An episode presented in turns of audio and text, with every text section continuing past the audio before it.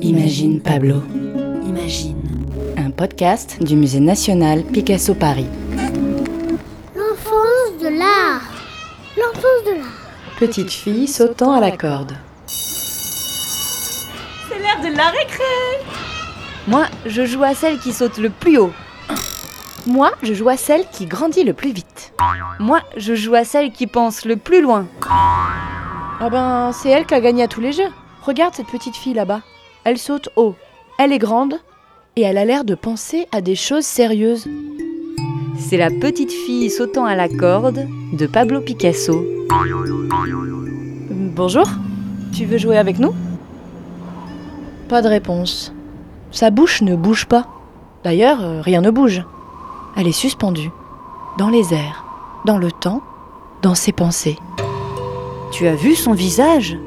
Il ressemble à un plat, avec dessiné dessus une bouche sérieuse, un nez en L et des yeux songeurs.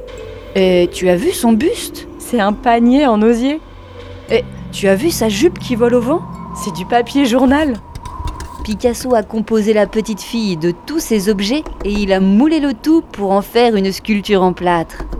Dans cette statuette à l'apparence bizarre, on devine des formes familières, des objets qui appartiennent à notre vie de tous les jours. Mais notre vie de tous les jours ne ressemble pas à une petite fille qui vole en faisant de la corde à sauter. Et pourtant, derrière chaque objet, aussi commun soit-il, il peut y avoir des rêves et des histoires. Picasso le sait bien. Alors, il ne jette rien. Mieux, il récupère tout. Pourquoi faudrait-il jeter en l'air ce qui me fit la grâce d'arriver jusqu'à moi? Il a littéralement tout gardé. De la poussière à la note du tailleur, en passant par des bouts de cheveux, des briques et des brocs. Puisque, Tout peut être déformé et transformé pour faire de l'art. pour faire de la magie, L'art lave notre âme de la poussière du quotidien.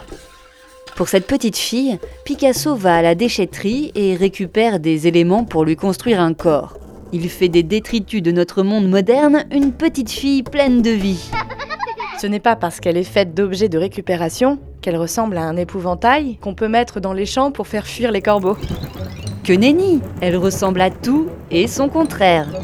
Elle est la jeunesse et l'innocence. Elle est le jeu et le sérieux. Sa tête a l'air de réfléchir alors que ses pieds semblent s'amuser. Elle a une occupation d'enfant, mais elle porte des chaussures de dame. Mais elle les a enfilés du mauvais côté. Le pied gauche sur le pied droit. C'est qu'elle est l'enfant qui devient adulte. Elle est le futur. Avec ses yeux fermés sur les possibles à réaliser. Cette sculpture de Picasso est suspendue au-dessus du sol, au-dessus de la dureté de la réalité. À ses pieds, sur le sol, il y a une fleur et un serpent. Sous le fardeau de ta paresse, ta tête d'enfant se balance avec la mollesse d'un jeune éléphant. Le serpent qui danse, de Charles Baudelaire. C'est peut-être pour ça qu'elle ne veut pas poser le pied à terre, pour ne pas écraser la fleur et ne pas se faire mordre par le serpent. À te voir marcher en cadence, belle d'abandon, on dirait un serpent qui danse au bout d'un bâton. Elle s'élève et reste en suspension. Ses deux pieds ne touchent pas le sol.